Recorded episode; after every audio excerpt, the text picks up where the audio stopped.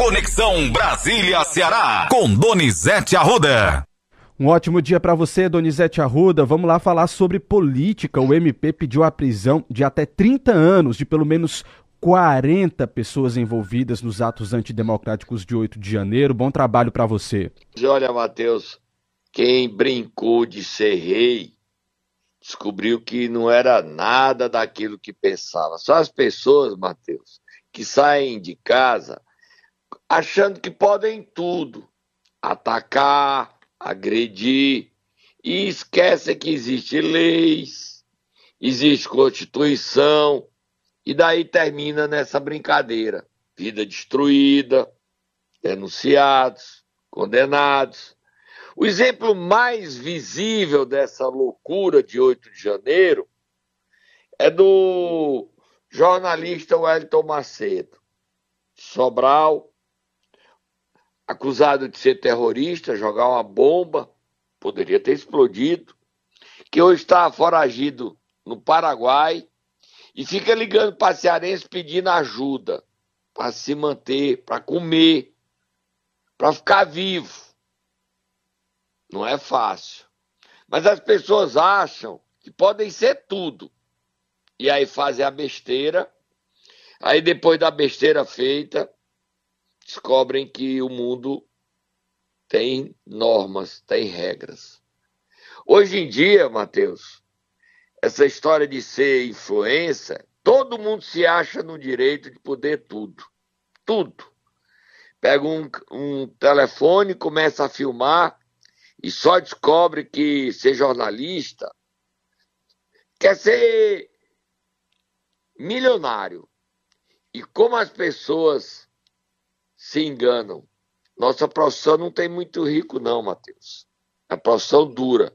E para a gente ser jornalista, a gente passa quatro anos na faculdade. Mas vamos ouvir o procurador falando desses doidinhos ensapatados que achavam que eram donos do mundo e descobriram que não são dono de nada. Estão na cadeia. Foram até soltos alguns outros. Vamos ouvir o procurador, mano. Vamos ouvir. É o nome dele? Ele é coordenador do grupo estratégico da PGR de combate aos atos antidemocráticos, é o Carlos Frederico Santos. Vamos ouvi-lo.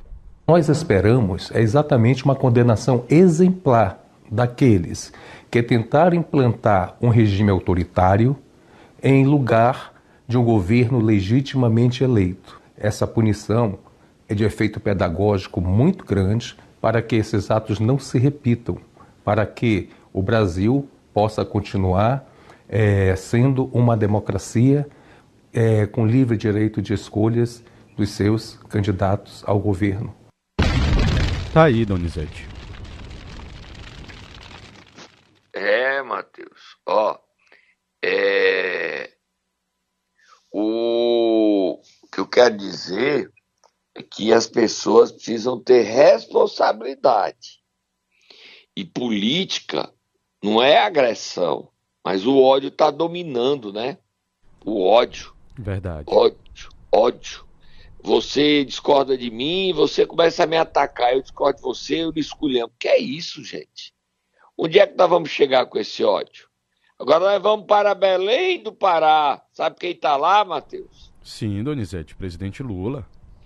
O ministro Camilo também está lá. Anunciou ontem, já estava lá, o novo ensino médio, não é isso, Matheus? Exatamente, é capa hoje no, nos principais jornais do país, Donizete. O seguinte, MEC quer mais português e matemática no ensino médio após críticas no começo do governo Lula à reforma que entrou em vigor em 2022. O Ministério da Educação apresentou ontem suas propostas para o novo ensino médio. As mudanças que ainda serão submetidas ao Congresso pretendem voltar à carga horária obrigatória das disciplinas básicas ao mínimo 2.400 horas tá, Donizete?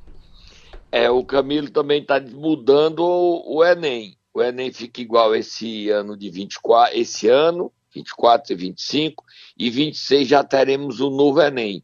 O novo Enem vai reivindicar, vai cobrar nas provas mais daquilo que você vai se dedicar. Então, se você faz uma engenharia, mais matemática. Se você vai se dedicar ao jornalismo, mais história, mais português. Entendeu a diferença, Matheus? Sim, sim. Mas antes de definir como será o Enem, o Camilo está fazendo consultas públicas. Os secretários estaduais de educação vão ser ouvidos, reitores vão ser ouvidos.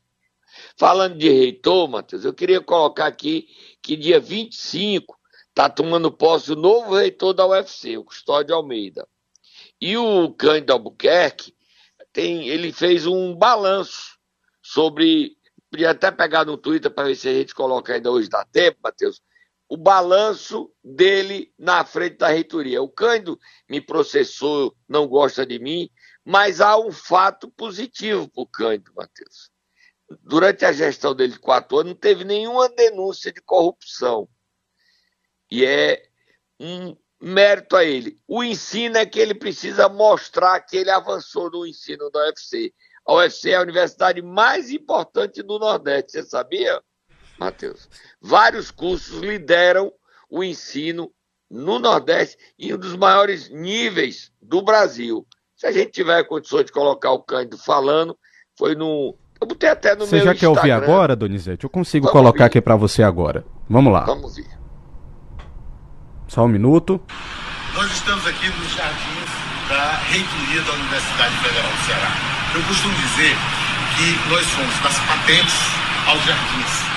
A universidade de 65 anos, em 2019, tinha uma patente, hoje tem 46. De igual modo, esses jardins tão bonitos agora, que estão ornando o prédio mais bonito de Fortaleza, eles estavam muito maltratados. E hoje estão bonitos como merece a nossa universidade. Os jardins da, da UFC hoje eles chamam a atenção pela beleza do prédio e pela composição, um jardim bem cuidado, fez, né? O, os jardins contribuíram para a construção dessa beleza que é esse prédio da UFC. E eu fico muito feliz em ter participado desse momento. Eu estava diariamente olhando o jardim, ajudei a regar esse jardim, colocar NPK, ureia, enfim, eu acompanhava diariamente a poda que era feita e eu estou muito feliz, porque estamos deixando já verdes, tenho certeza que eles serão bem cuidados de agora em diante, nunca mais eles voltarão a ficar feios. Parabéns à nossa universidade que merece ter um prédio tão lindo quanto esse e com jardins tão bonitos e tão bem cuidados. Abraço. Tá aí então, Donizete, o áudio. O Cândido, é, ele assumiu a reitoria por nomeação do presidente Jair Bolsonaro. Sim. E a instituição, os alunos, professores questionavam sua escolha porque ele foi uma nomeação que desrespeitava processo eleitoral. Quem ganhou na vez que ele foi indicado, agora está assumindo o cargo de reitor. Mas já passou. Ele precisa entender o que os políticos às vezes não entendem. O cargo de reitor é político. Só quem ocupa cargo grande pode ser criticado. Quem não é grande não é criticado. Agora, a crítica não é nunca bem-vinda, né? Mas ele assumiu, cumpriu o mandato dele, agora ele pode disputar um mandato eletivo, voltar para a vida de advogado, ele é um grande advogado, isso é incontestável. Terminou o mandato dele. A mim não tem ódio nenhum dele, Matheus. Tem respeito por ser um grande advogado, professor da Faculdade de Direito, gostando a gente que faz jornalismo, a gente não tem que gostar, a gente tem que respeitar. E respeitá-lo, eu respeito a todos, inclusive a ele, que foi reitor, e tem o mérito. Nenhum escândalo, repito, coisas erradas durante a gestão dele. Se tiver, a gente denuncia, que esse é o nosso papel. Próximo assunto, Matheus. Vamos lá, Donizete, só para a gente registrar aqui que hoje o presidente Lula se reúne com líderes dos países amazônicos para discutir questões relacionadas ao desenvolvimento sustentável da Amazônia, hoje e amanhã, tá, Donizete? Só para a gente registrar aqui. E ele sexta-feira vai estar no Rio lançando a, o, o novo PAC. Tá? Temos o Lula aí, Matheus? A gente, tem, a gente tem sim, tem um trecho de uma visita que ele fez ontem a, uma, a um navio hospital escola lá no Pará. Vamos ouvir um trechinho dele falando sobre isso. Eu ficava imaginando, a gente fica prometendo levar para o povo ribeirinha, para os indígenas, para as pessoas que moram nos lugares mais distantes do país. A gente vai levar os melhores médicos, os melhores cirurgiões, os melhores.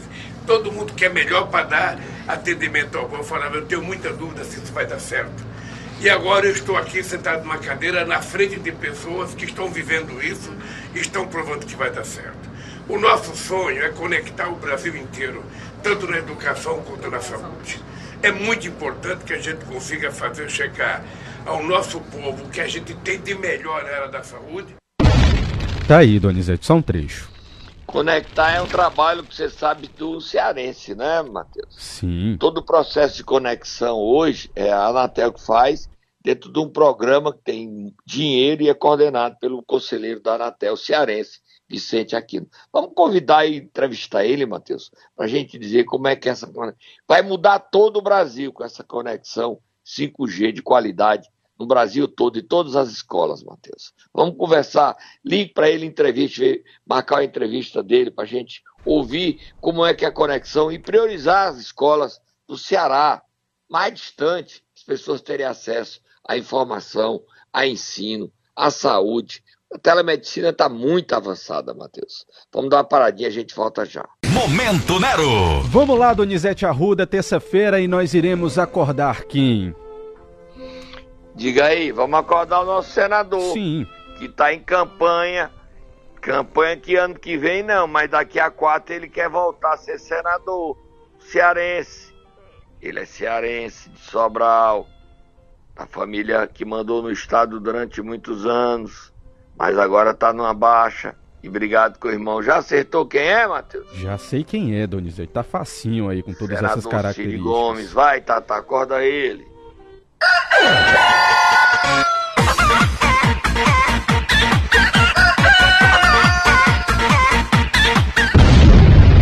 Então, Olha, Matheus, o Cid Gomes teve ontem com o governador Eumano no abolição. Tava lá o Guimarães também, que quer ser senador, que a vaga, que a vaga de Cid. São duas, ele disse, uma é minha, a outra pode ser sua, Cid, mas eu quero minha vaga. Mas tem o Guimarães, tem o Chiquinho Feitosa e o Cid Gomes na ocasião, era uma reunião com a empresa chamada Fortescue para produção de hidrogênio verde, Matheus, no Ceará, que vai gerar empregos, investimentos de bilhões de reais. Bilhões. E na ocasião o Cid elogiou o Elmano e falou de um problema que tira o sono dele. Você sabe o que é, Matheus? Tem a ver com peixe, Donizete? Aquário. Ele culpou os outros. O Cid, vou dar um conselho que ele não vai aceitar, mas vou dar conselho. Senador, pare de culpar os outros. Enquanto o senhor continuar culpando que os outros são culpados pelo aquário, o senhor vai ter dor de cabeça. Diga assim: foi uma falha na minha história administrativa. Foi um erro no meu projeto de poder de gerir o estado de Ceará. Não o erro de construir, o erro de não concluir. Ponto eu errei. Era para ter planejado mais, me preparado melhor e entregue essa obra. Mas eu não entreguei. Não adianta botar a culpa para os outros. Os outros, a culpa não é dos outros. Quando a gente culpa os outros, a gente está se eximindo de responsabilidade. Pronto. O senhor tem culpa. Agora, vamos ver como é que termina. O Sarto disse que se o governo passar para ele, ele termina. Vamos passar para o Sarto. Sato tá corajoso. O Elmano não fala de concluir aquário, não. Mas o senhor babou o Elmano ontem. É, não é ruim babar, não, né? Pra quem sabe, estranho Exatamente. o senhor babando. Baixou o nível, né? Babando o senhor que era todo poderoso, agora tem que se subjugar à vontade do governador Elmano. Vai, bota aí ele falando. A minha consciência. Você quer ouvir primeiro o que, Donizete? Só pra gente, pra gente organizar aqui. É humano. Primeiro babando é humano, então vamos lá, vamos ouvir. Isso. Diálogo, diálogo é sempre bom em todas as oportunidades com todos os interlocutores. Então, é, essa é uma característica do governador humano. Diálogo. Tem chance de retomar a parceria com a prefeitura? Obrigada. Não, já está garantido. Nós vamos fazer, iniciar por saúde e segurança. Foi o que nós combinamos. Esse risinho, Donizete, foi porque ele foi questionado sobre a relação com a prefeitura de Fortaleza e aí o, o governador Eumano então respondeu que já está tudo certo. Amanhã a reunião do Eumano com o Sarto, tá? Mais uma, Primeira né? reunião, eles falaram quatro horas. O Sarto ontem entregou a areninha requalificada do Zé Walter e o Sarto está trabalhando, tá? Para se cacifar e é candidato sim à reeleição. E amanhã tem uma nova reunião do Sarto com o Elmano. O Elmano é, saiu uma pesquisa do Instituto Veritas Nacional, o Elmano está com uma aprovação de 69,3% e uma desaprovação de 30,3%. É um índice alto. Surpreendente, eu não esperava que o Elmano tivesse esse índice todo, não. Mas é o instituto que não é muito comentado, mas usado em pesquisas, tá? Instituto Veritas, 69,3% de aprovação.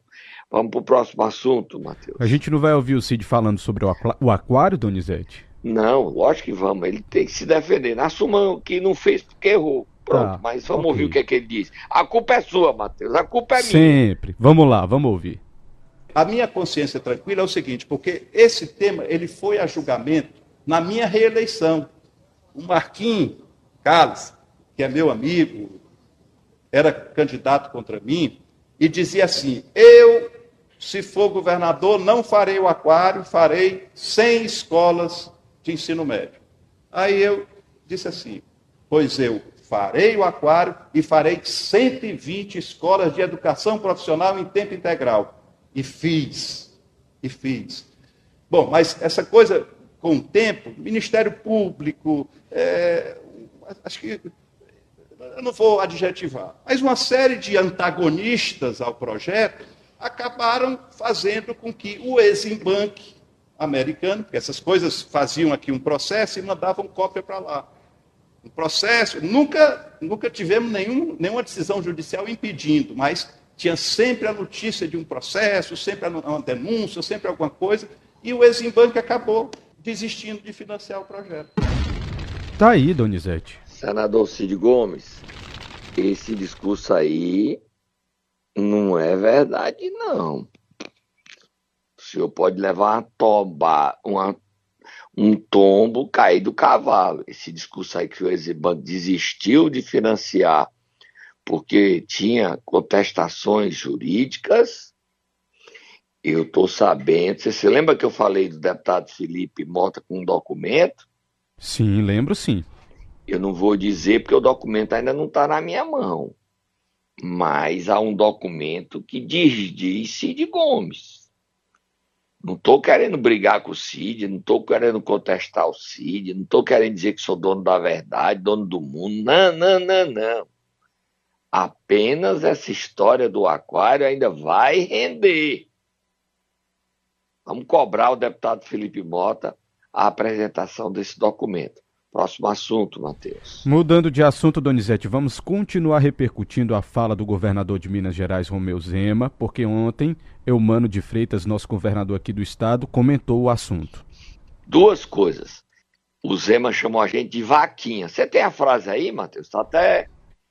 Se você puder pegar a frase completa dele, é vaquinha, enquanto o governador fala. Agora, e o Eduardo Girão defendeu que a gente seja chamado de vaquinha. É inacreditável como o Eduardo Girão é, né? Vamos ouvir o governador? Eu avalio com um profundo desconhecimento do que é o Nordeste e de um preconceito que eu imaginava superado. Ainda mais vindo de um governador um estado tão importante do Brasil, tão querido de nós nordestinos, Minas Gerais, que tem uma parte dela que participa eh, do semiárido brasileiro, e eu esperava, pelo menos do governador de Minas, um pouco mais de visão nacional. O que o país precisa é de união, é de solidariedade, é de, é de colaboração. O consórcio do Nordeste foi criado para discutir as desigualdades regionais que temos e para aprendermos com os outros. Eu, nós saudamos muito que outras regiões tenham seus consórcios, para que facilite o entendimento entre as regiões, não para dividir, mas para unir cada vez mais o Brasil, para o Brasil crescer e crescer com o nosso povo melhorando de vida. Lamento muito a fala e fiquei muito feliz de ver que outros governadores da região Sudeste, do Sul, dizem claramente que não concordam com esse tipo de manifestação. Vaquinhas que produzem pouco, tá, Donizete? Foi essa a frase. Vaquinhas que produzem pouco. Quer dizer que nós somos vaquinhas. Você é uma vaquinha, Matheus. Então, não pode ser um Donizete. bezerrinho, não. Então, Donizete. Romeu Zema, Agora, tem o Eduardo Girão falando ou ele defendendo a gente ser chamado de vaquinha, nós do Nordeste e do Norte. Tem aí, Matheus? A gente tem um áudio dele aqui, ontem ele foi entrevistado pela Globo News e falou sobre isso. A gente tem um trecho, vamos ouvir. Olha, eu acho que o maior é, dado que a gente pode trazer é que houve um equívoco tão grande do veículo que jogou essa informação, essa manchete equivocada, que ele mesmo voltou atrás e refez. Né? Então, é uma fake news que foi e estão querendo surfar. Só que o feitiço virou contra o feiticeiro. Eu acredito é porque o governador Zema é humilde, é trabalhador, é honesto, é a cara do nordestino. Então, ele pegou terra arrasada lá em Minas Gerais, o PT deixou tudo liquidado, a gestão do Estado, e ele está entregando um resultado como, por exemplo, 740 mil empregos durante quatro anos da sua gestão, com pandemia no meio. Chega, Donizete, tá aí. Senador, deixa de bater na cara da gente, homem, pelo amor de Deus. O jornal Estado de São Paulo mudou o título que dizia que era frente contra o Nordeste. A edição achou melhor não tirar frente contra o Nordeste. Mas o senhor tem, diga aí, me chame de mentiroso. O Zema comparou ou não comparou a gente a vaquinha que produz pouco? Diga aí. O Ronaldo Caiado, governador, criticou que não é nem do Nordeste, nem do Norte, diz que ele tem que pedir desculpa, homem. O Ratinho, que é o presidente do conselho que reúne os governadores do Sul e do Sudeste, nem abriu a boca ainda. O Renato Casagrande do Espírito Santo, Ratinho do Paraná, disse que não me misture com o Zema. Cláudio Castro não abriu a boca, ele vai falar o quê? O Tarcísio não defendeu a 10 milhões de nordestinos no Rio e São Paulo, diretamente nascido no Nordeste ou descendente de nordestino. É preconceito, Eduardo Girão. Não estou tirando as conquistas do governador Zema como administrador, mas ele foi preconceituoso, ele foi xenófobo, ele foi racista contra a gente. E é lamentável que o senhor, para defender um aliado, nem bote uma vírgula. Ainda bem que o senhor desistiu de disputar a reeleição do Senado, quer ser prefeito de Fortaleza. Vá, o seu discurso já está pronto. Vote naquele que quer transformar você numa vaca. Minhas vaquinhas. Tá? Quem sabe o senhor não ganha? A gente é chamado de vaquinha e o senhor vem defender Eduardo Girão. Me poupe. Quem é que vai querer o senhor no palanque? O senhor queria apoiar o Gleison Bezerra. Será que o Gleison vai querer o senhor? Quer nada. Quer transformar o povo de Juazeiro num bando de vaca. Você é vaca, Eduardo Girão. É isso que você vai dizer? Poxa, irrita, indigna. O Zema tem que pedir desculpa a gente, ele ofendeu. Ah, hoje é tudo mimimi. É não. Não foi mimimi, não. Ele falou numa entrevista gravada. O Estadão mudou o título. É editorial, o Estadão manda no editorial dele. Agora, não muda a frase, não muda as declarações. Ele falou, ele falou. E você justifica o preconceito porque ele foi um, está sendo um bom gestor, foi reeleito, gerou 740 mil empregos. O que é que tem a ver alho com bugalho, Eduardo Girão? Temos tempo ainda, Matheus? Tem mais dois assuntos, né? Exatamente, Donizete. A gente queria... a morte do vereador Exato. de Có, tristeza. Gilberto Cardoso, é isso, Matheus? Exatamente, Gilberto Barbosa, Donizete. Desculpa, Barbosa. Foi vereador sete mandatos, é isso? Seis ou sete mandatos. Tinha 66 anos, estava no sétimo mandato consecutivo como vereador de Icó.